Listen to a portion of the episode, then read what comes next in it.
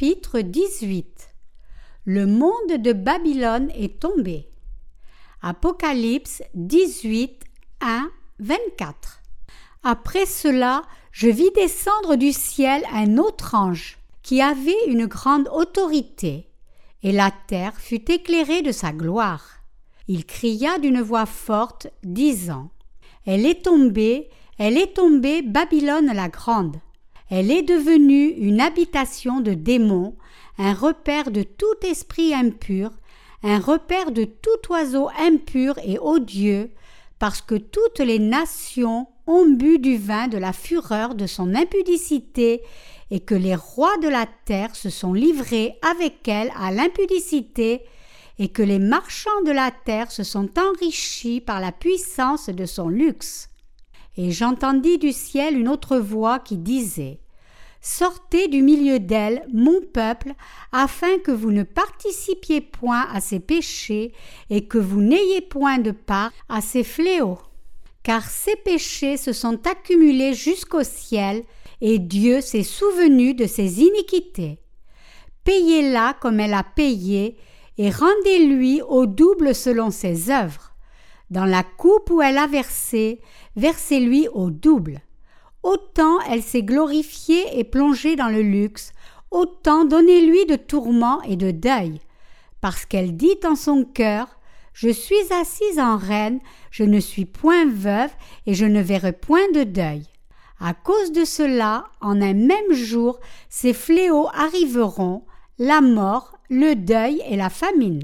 Et elle sera consumée par le feu, car il est puissant, le Seigneur Dieu qui l'a jugée et tous les rois de la terre qui se sont livrés avec elle à l'impudicité et au luxe pleureront et se lamenteront à cause d'elle quand ils verront la fumée de son embrasement.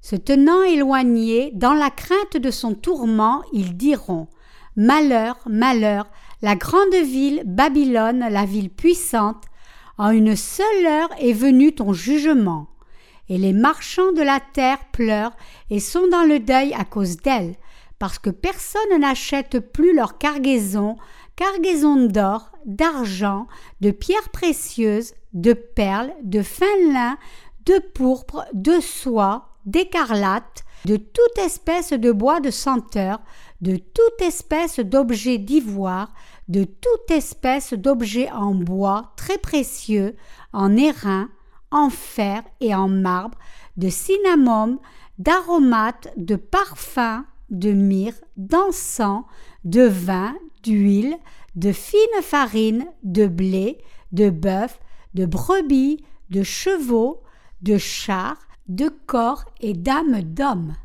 Les fruits qu'ont désiré ton âme sont allés loin de toi, et toutes les choses délicates et magnifiques sont perdues pour toi, et tu ne les retrouveras plus.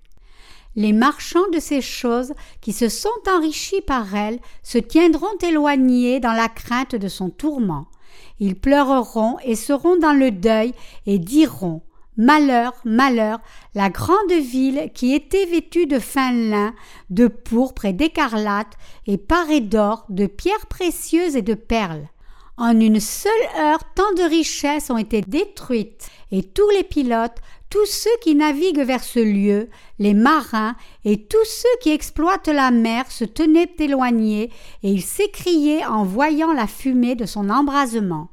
Quelle ville était semblable à la grande ville, et ils jetaient de la poussière sur leurs têtes, ils pleuraient et ils étaient dans le deuil, et ils criaient et disaient Malheur, malheur, la grande ville où se sont enrichis par son opulence tous ceux qui ont des navires sur la mer, en une seule heure elle a été détruite. Ciel, réjouis-toi sur elle. Et vous, les saints, les apôtres et les prophètes, réjouissez-vous aussi, car Dieu vous a fait justice en la jugeant. Alors un ange puissant prit une pierre semblable à une grande meule et il la jeta dans la mer en disant Ainsi sera précipitée avec violence Babylone, la grande ville, et elle ne sera plus trouvée.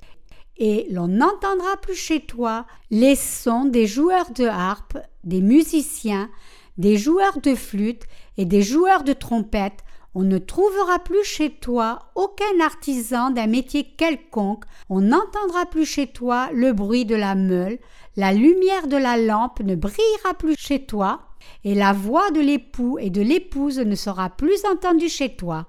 Parce que tes marchands étaient les grands de la terre, parce que toutes les nations ont été séduites par tes enchantements, et parce qu'on a trouvé chez elles le sang des prophètes et des saints, et de tous ceux qui ont été égorgés sur la terre. Exégèse. Verset 1.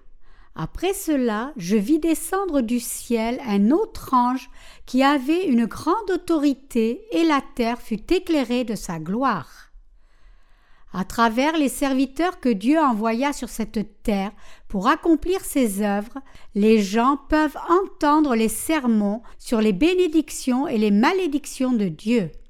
Pour être libérés de vos péchés et de votre tristesse ainsi, vous tous devez recevoir en vos cœurs la parole sur les bénédictions spirituelles des cieux prêchées par les serviteurs de Dieu et y croire. Verset 2 il cria d'une voix forte, disant Elle est tombée, elle est tombée, Babylone la grande. Elle est devenue une habitation de démons, un repère de tout esprit impur, un repère de tout oiseau impur et odieux. Le mot Babylone est utilisé par la Bible en référence au monde séculier.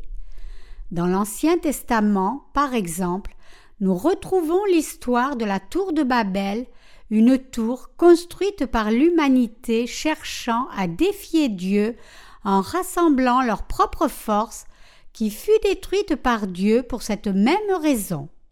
Lorsque le passage ci-dessus dit que Babylone la grande est tombée, cela nous révèle que ce monde tombera. Il y a certaines personnes qui pourraient penser ce monde se porte bien présentement Comment pourrait-il alors tomber? Mais Dieu nous dit ici que lorsque les fléaux des sept coupes seront déversés l'un après l'autre, il détruira ce monde tout comme il a détruit la tour de Babel. Alors pourquoi ce monde sera-t-il détruit par Dieu par les fléaux des sept coupes?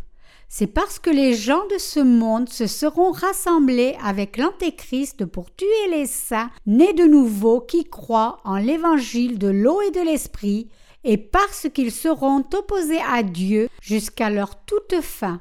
C'est aussi parce que ce monde sera devenu une habitation de démons. Pourquoi serait-ce le cas? C'est-à-dire, pourquoi ce monde serait-il devenu une habitation de démons? C'est parce que, lorsque la fin des temps viendra, beaucoup de gens se seront soumis à l'Antéchrist et se transformeront en serviteurs de cet être diabolique en recevant la marque de Satan par lui. Dans les Écritures, le dragon est utilisé pour faire référence à Satan et les démons font référence aux serviteurs du dragon. Ainsi, Lorsqu'il est dit ici que le monde sera devenu une habitation de démons, cela signifie que l'Antéchrist, un serviteur du dragon, occupera pleinement le monde. Le monde de la fin des temps fera face à une période de tribulation extrême lorsque les fléaux des sept coupes seront déversés sur lui. Ce monde sera devenu le monde du dragon, et les démons se promèneront comme si le monde entier leur appartenait. Et ce monde tombera rapidement, détruit par les fléaux finales des sept coupes déversées par Dieu. Verset 3 parce que toutes les nations ont bu du vin de la fureur de son impudicité, et que les rois de la terre se sont livrés avec elle à l'impudicité, et que les marchands de la terre se sont enrichis par la puissance de son luxe. Tout comme ce verset le dit, littéralement, toutes les nations de la terre ont bu du vin de la fureur, de la fornication du monde. Autrement dit, les gens de ce monde ont pensé à ce monde comme à un Dieu, crurent en lui et le suivirent comme tel. Ils ont aimé le monde plus que Dieu. Ce monde est donc devenu un foyer de péché et ses habitants ont vécu leur vie en étant ivres du péché. Le résultat donc est la chute du monde détruit par le péché.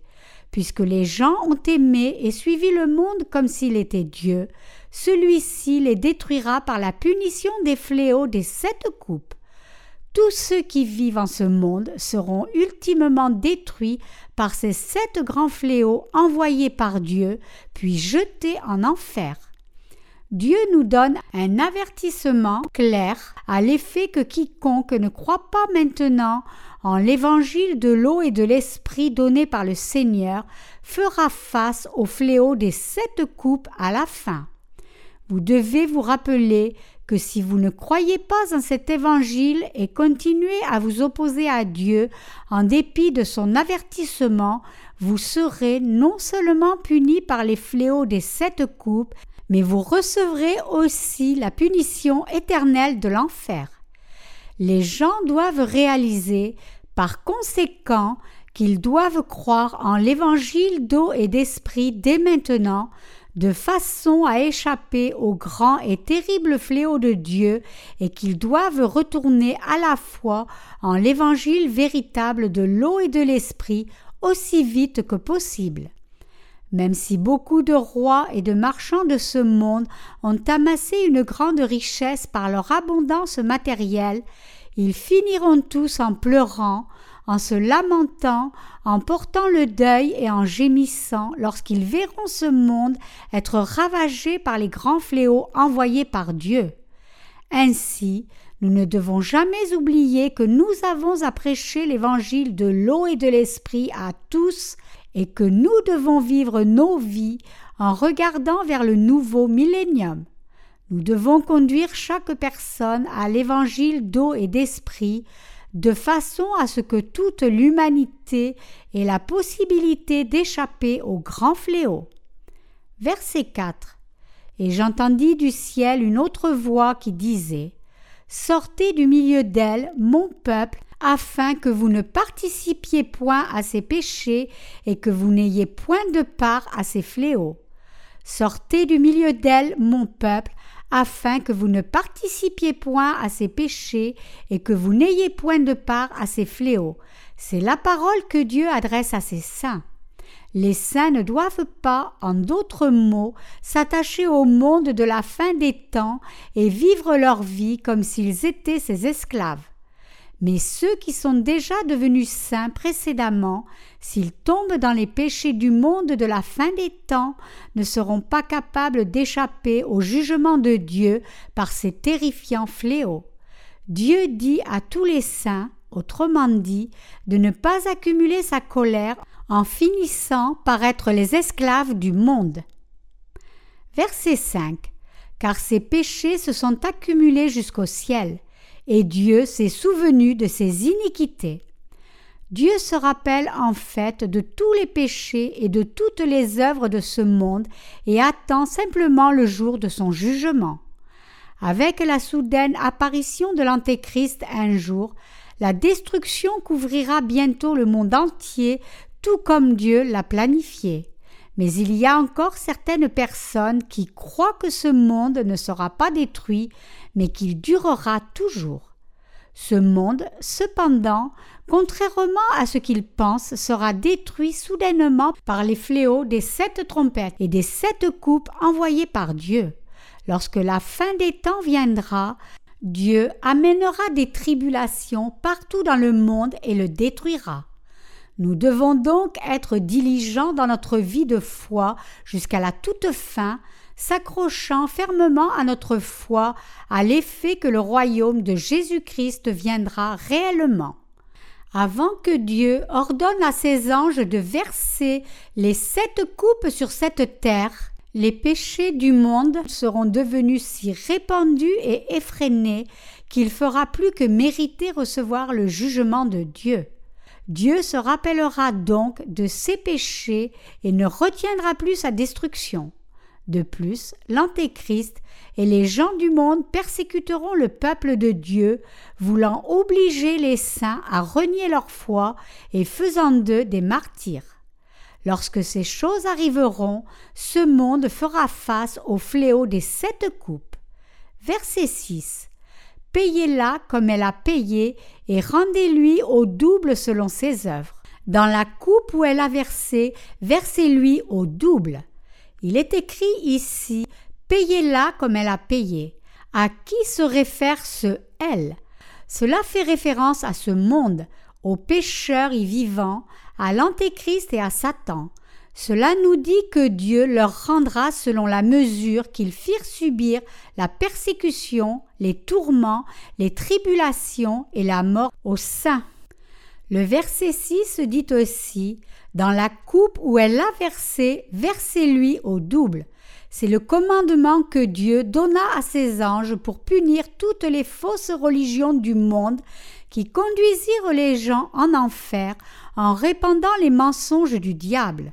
Cela signifie que Dieu amènera sa colère et sa punition sur la chrétienté actuelle à cause de son péché d'avoir donné de faux enseignements, mélangeant la parole de Dieu avec les enseignements de Satan et envoyant par conséquent les gens au diable.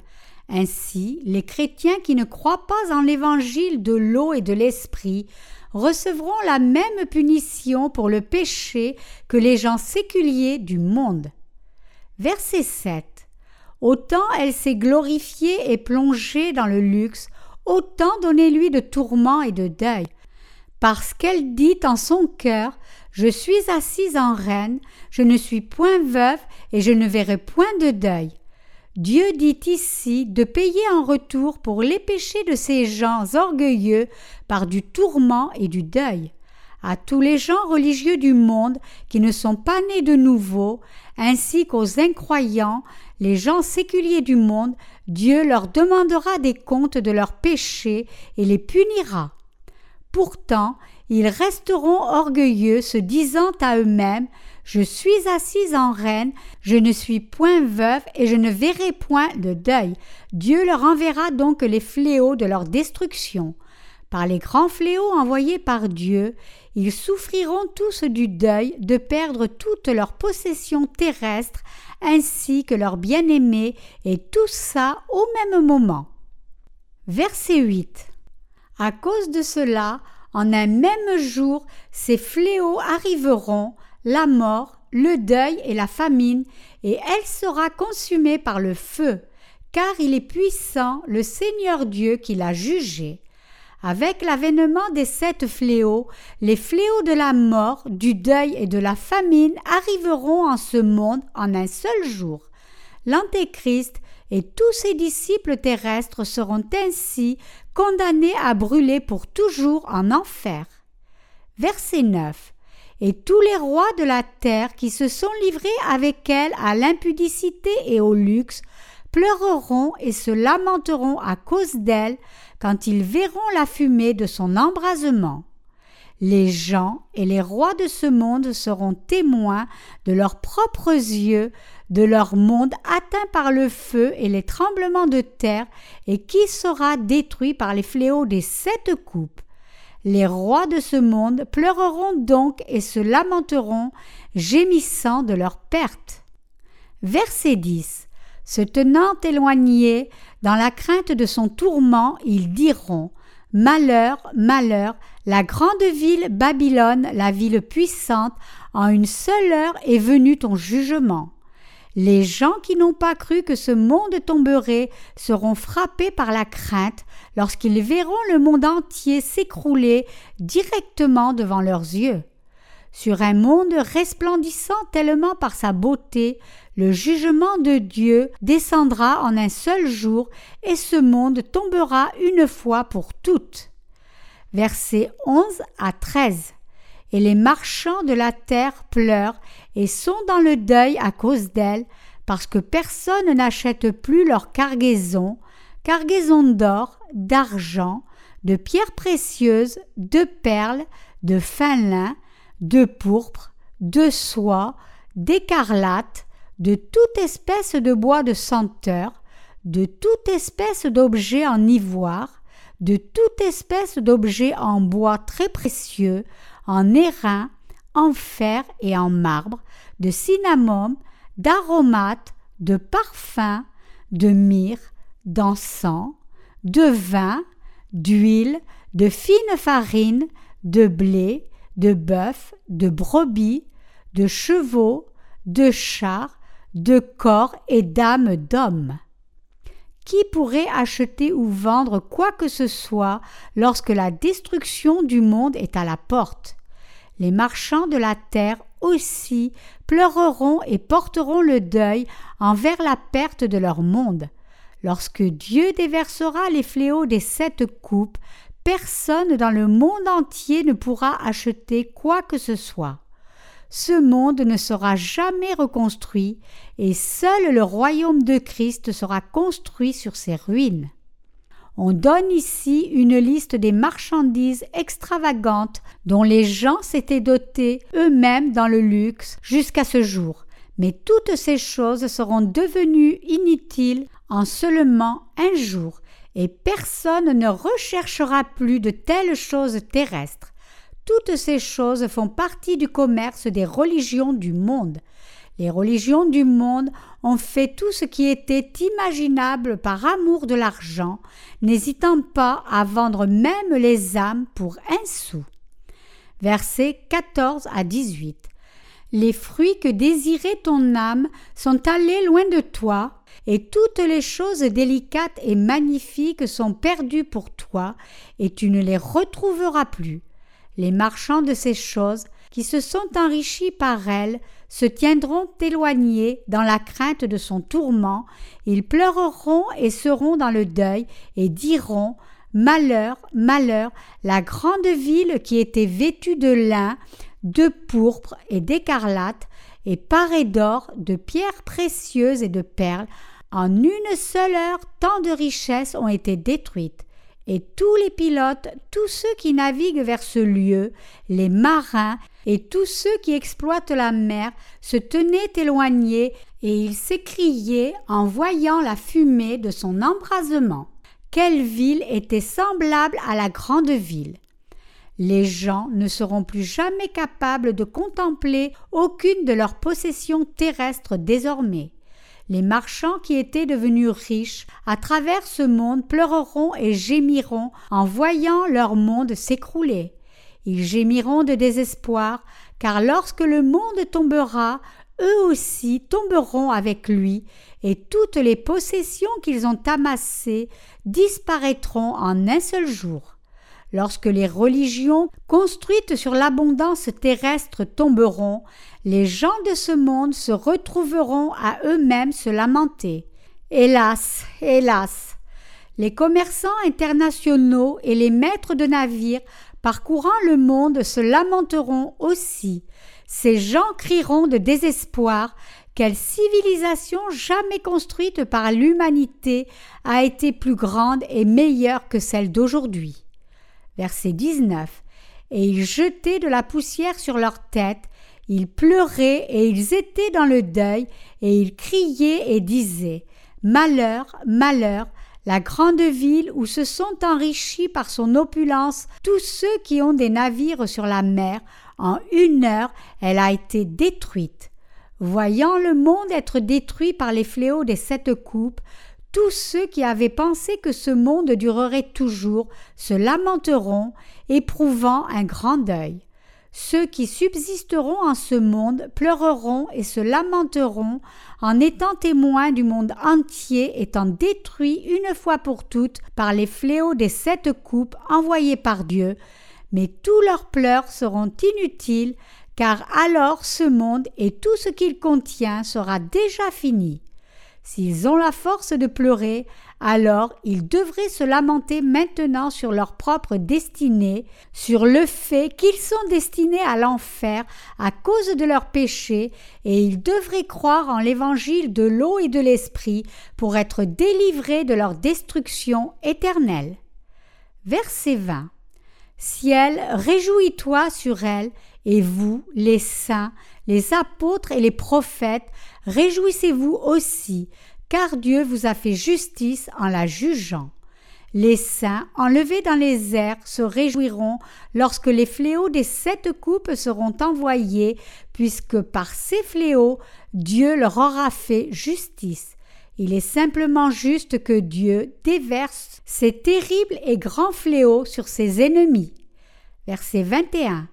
Alors un ange puissant prit une pierre semblable à une grande meule, et il la jeta dans la mer en disant ainsi sera précipitée avec violence Babylone, la grande ville, et elle ne sera plus trouvée. Dieu dit ici que ce monde ne sera plus jamais revu, tout comme la meule jetée dans la mer. Notre Seigneur renouvellera alors l'univers entier et tout ce qu'il contient, et accomplira sa promesse de transformer cette terre en royaume de Christ. Verset 22 et l'on n'entendra plus chez toi les sons des joueurs de harpe, des musiciens, des joueurs de flûte et des joueurs de trompette, on ne trouvera plus chez toi aucun artisan d'un métier quelconque, on n'entendra plus chez toi le bruit de la meule. Lorsque les fléaux des sept coupes seront terminés, aucun son de musique que les gens avaient entendu en ce monde ne sera plus entendu, ni même le son du martèlement des artisans. Verset 23. La lumière de la lampe ne brillera plus chez toi, et la voix de l'époux et de l'épouse ne sera plus entendue chez toi, parce que tes marchands étaient les grands de la terre, parce que toutes les nations ont été séduites par tes enchantements. Lorsque les fléaux des sept coupes seront complétés, ce monde ne verra plus la lumière d'une lampe, ni n'entendra plus la voix de l'épouse et de l'époux. La séduction trompeuse des sorciers de ce monde sera aussi terminée, car le monde sera fini. Verset 24. Et parce qu'on a trouvé chez elle le sang des prophètes et des saints, et de tous ceux qui ont été égorgés sur la terre. La raison pour laquelle Dieu déversera les grands fléaux des sept coupes sur cette terre et que les serviteurs de Satan auront versé le sang de ses prophètes et de ses saints.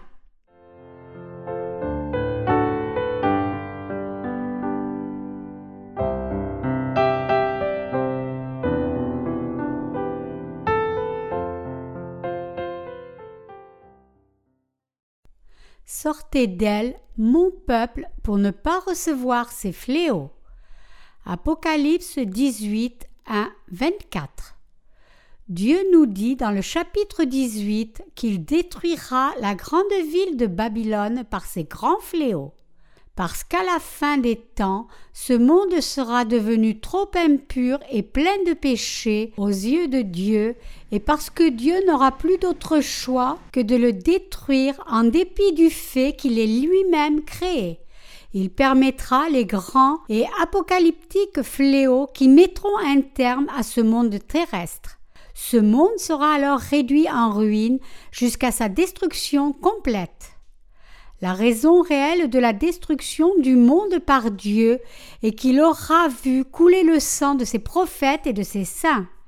Et puisque ce monde aura commis beaucoup trop de péchés et de si grands péchés avec toutes les choses que Dieu lui avait données, il sera devenu trop impur pour être toléré par Dieu. La plus belle planète que Dieu ait créée est la planète Terre. C'est ainsi car Dieu lui-même œuvra sur cette terre avec un vif intérêt et que c'est aussi l'endroit où les plans de Dieu et son œuvre de salut des pécheurs en Jésus-Christ ont été accomplis. Néanmoins, Dieu a déjà planifié comment il détruirait ce monde et comment il fera venir le royaume de Christ. Lorsque ce monde sera rempli de toutes sortes d'impuretés, Dieu le détruira par les fléaux des sept coupes. Il renouvellera alors toutes choses et fera régner ses saints dans ce nouveau monde. Babylone la grande est tombée. Les rois de la terre ont forniqué avec les choses du monde et ont vécu dans le luxe, pendant que tous les marchands, trop occupés à vendre et à acheter tout ce que Dieu leur avait donné, ont perdu Dieu lui-même dans leur poursuite de la cupidité. Dieu détruira toutes choses et tous, édifices, religions, marchandises possédées par les religions, les gens qui se sont enrichis à travers la religion, les rois, les politiciens, les gens obsédés par les possessions matérielles, etc., sera détruit par Dieu. Dieu ébranlera tous les édifices sur cette terre et ne laissera aucun édifice subsister, et il détruira toutes choses, des gens aux forêts et aux arbres, par son feu. Lorsque toutes choses en ce monde tomberont, les gens se lamenteront et pleureront. Tout particulièrement, Dieu s'assurera de détruire tous ceux qui se sont enrichis eux-mêmes à travers la religion. Il est très important que nous connaissions à l'avance et croyions au fait que Dieu détruira ainsi ce monde magnifique qu'il créa lui-même. À ce moment, Dieu permettra aux saints nés de nouveau qui ont participé à la première résurrection de Jésus-Christ de régner sur cette terre pendant mille ans. Par le royaume du Seigneur, il récompensera les saints pour avoir servi l'évangile de l'eau et de l'esprit, et pour avoir été martyrisés pour défendre leur foi pendant qu'ils étaient sur cette terre. Dieu leur donnera autorité sur dix villes pour certains, et sur cinq ou deux villes pour d'autres, et les laissera régner pendant mille ans, et après cela il leur donnera aussi le nouveau ciel et la nouvelle terre pour y vivre à jamais. Pourquoi alors Dieu détruira-t-il la Terre, la planète la plus magnifique de l'univers entier? C'est uniquement sur cette planète que les poissons peuvent nager dans les rivières, que les animaux sauvages peuvent se promener dans les forêts et que l'humanité peut vivre. Mais puisque Dieu ne pourra plus tolérer plus longtemps un monde où le péché est si abondant, il conduira ce monde à sa ruine complète par ses fléaux. Dieu a décidé de détruire le monde. Tous ceux qui vivent sur cette terre, sauf ceux qui ont été sauvés, seront détruits par les fléaux des sept coupes. Puisque tous les justes de la fin des temps seront martyrisés, persécutés et oppressés par ce monde, Dieu foulera aux pieds ce monde en retour de ses œuvres mauvaises. Lorsque ce temps viendra, les leaders religieux et les marchands qui ont fait le commerce des âmes seront tous détruits. Dieu non seulement tuera tous ceux qui agirent comme des leaders religieux sans être nés de nouveau, mais il les jettera avec le diable dans le lac de feu et de soufre. Dieu détruira certainement ce monde. Ainsi, nous devons réaliser et croire sans le moindre doute que ce monde sera détruit. Dieu tuera tous les marchands qui se glorifient de toutes sortes de grandes choses et font le trafic des âmes des gens par leur religion. Bien que les fléaux de Dieu soient imminents, les gens restent arrogants dans leur confiance. Jetons juste un regard aux leaders religieux de cette terre. Ne sont-ils pas tous orgueilleux comme s'ils faisaient la bonne chose devant Dieu? Dieu approuve-t-il vraiment ce que font ces gens? Si Dieu a déclaré qu'il détruirait ce monde à cause des péchés de ces gens, nous devons donc le croire, car toutes choses viendront à se passer exactement comme Dieu l'a dit. Et nous devons défendre notre foi. Je ne dis pas cela juste comme un autre de ces leaders de secte qui fabriquent leur propre petite doctrine et parlent de l'apocalypse à venir, mais je dis cela parce que nous devons croire en ce que Dieu nous a révélé dans les Écritures, c'est-à-dire que le Dieu vivant détruira certainement ce monde par les grands fléaux des sept coupes. Nous ne devons pas être indulgents envers nous-mêmes en ce monde qui sera bientôt détruit. Ainsi, nous ne devons pas être obsédés par l'accumulation de possessions matérielles en ce monde qui sera bientôt détruit. Nous devons être satisfaits de ce que Dieu nous a donné et l'utiliser et le partager comme il plaît à Dieu. Les choses matérielles du monde sont nécessaires uniquement pour servir Dieu. Nous devons vivre comme des serviteurs fidèles qui gèrent ce que Dieu leur a donné pour prêcher l'Évangile.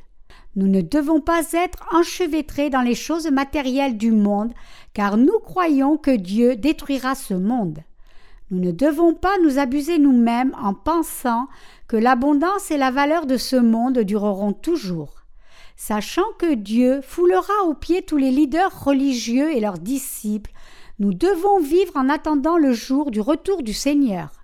Si nous ne le faisons pas, nous finirons par tomber dans le monde, un monde qui sera rapidement détruit.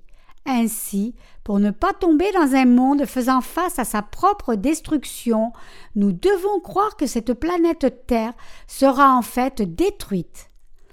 Dieu est vivant en ce moment même, et quand le temps viendra, il accomplira tout ce qu'il a dit.